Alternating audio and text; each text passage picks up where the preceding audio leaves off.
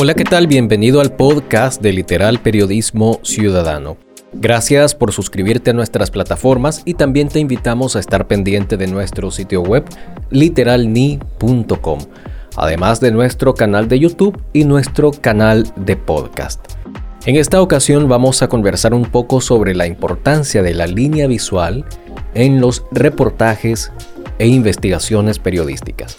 Es decir, que además del texto, además de las fotografías, es importante tener una secuencia lógica de cómo se combinan los gráficos y cómo interactúan con el contenido. ¿Para qué? Para brindarle una mejor experiencia al lector y que se sienta dentro de la historia. Para esto conversamos con el periodista nicaragüense e investigador Octavio Enríquez sobre la línea visual de los reportajes. Yo lo que sé, pues yo no soy un maestro en temas visuales, ¿sí?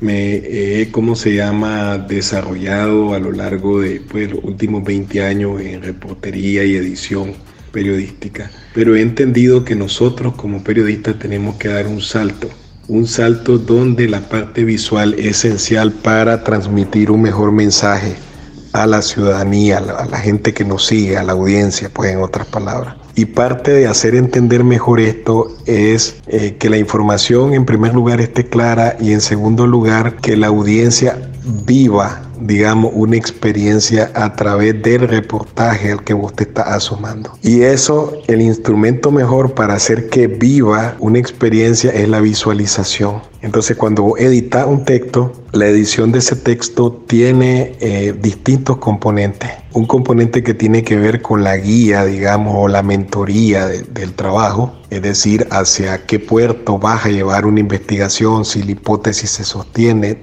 O sea, eso va desde la idea inicial hasta la comprobación de datos, el cruce de datos y todo lo que hace posible una, investigación. Y la segunda parte eh, la segunda parte es el tema de la visualización. ¿Cómo hago yo que la gente viva una experiencia? Y ahí partimos de algo esencial que es la definición de un concepto visual.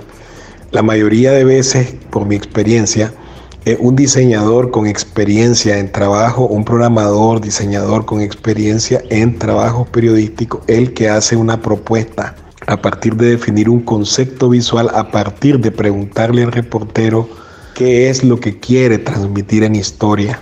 Y también es muy importante que él tenga material visual con el cual transmitirlo. De lo contrario, pues no se llega a buen puerto de ninguna manera. Y el tercer aspecto que yo te decía que es vital e importante es la difusión. Y la difusión está marcada, uno, por las relaciones que vos tenés con otros medios que marcan las pautas de lo que se llama periodismo de colaboración y que implica reproducción de materiales pero también la colaboración en el desarrollo de historias conjuntas y también una estrategia en las redes sociales que es lo que hace posible que haya un mayor alcance de la publicación que va a hacer. Cada uno de estos pasos, digamos, eh, tiene una importancia medular para que un proyecto llegue a convertirse en un buen proyecto.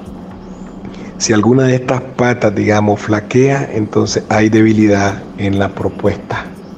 Y el lector lo va a sentir, es decir, si es, un es una publicación cargada de mucho texto al que no se le ha puesto, digamos, un cuido en la edición, eso se va a sentir.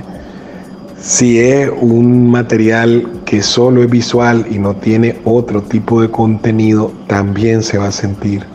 Si lo visual está maltratado, en historia también se va a sentir. Y si no hay una estrategia de redes y una estrategia de colaboración con otros medios, ese vacío eh, simplemente va a ser visible desde el principio. Esos son los conceptos que yo aprendí mientras estuve trabajando en Conectas, que es una organización que ha desarrollado una metodología de trabajo excelente para el manejo de publicación de historias de gran calado regional. Si te gustó este episodio, recordá darle me gusta, compartirlo con tus amigos y también visitar nuestro sitio web literalni.com. Hasta la próxima.